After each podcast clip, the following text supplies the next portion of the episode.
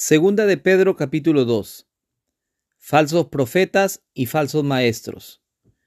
Pero hubo también falsos profetas entre el pueblo, como habrá entre vosotros falsos maestros, que introducirán encubiertamente herejías destructoras y aún negarán al Señor que los rescató, atrayendo sobre sí mismos destrucción repentina.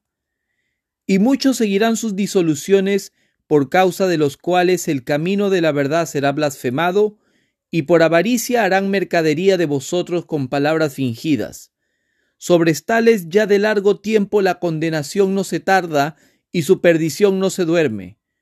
Porque si Dios no perdonó a los ángeles que pecaron, sino que arrojándolos al infierno los entregó a prisiones de oscuridad para ser reservados al juicio, y si no perdonó al mundo antiguo, sino que guardó a Noé, pregonero de justicia, con otras siete personas, trayendo el diluvio sobre el mundo de los impíos, y si condenó por destrucción a las ciudades de Sodoma y Gomorra, reduciéndolas a ceniza y poniéndolas de ejemplo a los que habían de vivir impíamente, y libró al justo Lot, abrumado por la nefanda conducta de los malvados, porque éste es justo, que moraba entre ellos, afligía cada día su alma justa, viendo y oyendo los hechos inicuos de ellos.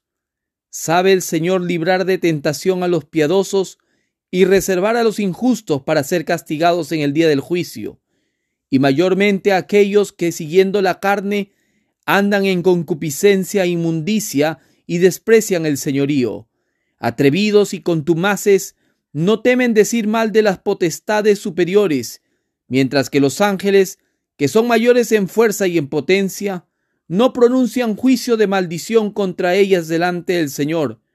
Pero estos, hablando mal de cosas que no entienden, como animales irracionales, nacidos para presa y destrucción, perecerán en su propia perdición, recibiendo el galardón de su injusticia, ya que tiene por delicia el gozar de deleites cada día. Estos son inmundicias y manchas, quienes aun mientras comen con vosotros se recrean en sus errores. Tienen los ojos llenos de adulterio, no se sacian de pecar, seducen a las almas inconstantes, tienen el corazón habituado a la codicia y son hijos de maldición. Han dejado el camino recto y se han extraviado siguiendo el camino de Balaam, hijo de Beor, el cual amó el premio de la maldad y fue reprendido por su iniquidad, pues una muda bestia de carga, hablando con voz de hombre, refrenó la locura del profeta. Estos son fuentes sin agua y nubes empujadas por la tormenta, para los cuales la más densa oscuridad está reservada para siempre. Pues hablando palabras infladas y vanas, seducen con concupiscencia de la carne y de soluciones a los que verdaderamente habían huido de los que viven en error. Les prometen libertad y son ellos mismos esclavos de corrupción porque el que es vencido por alguno es hecho esclavo del que lo venció.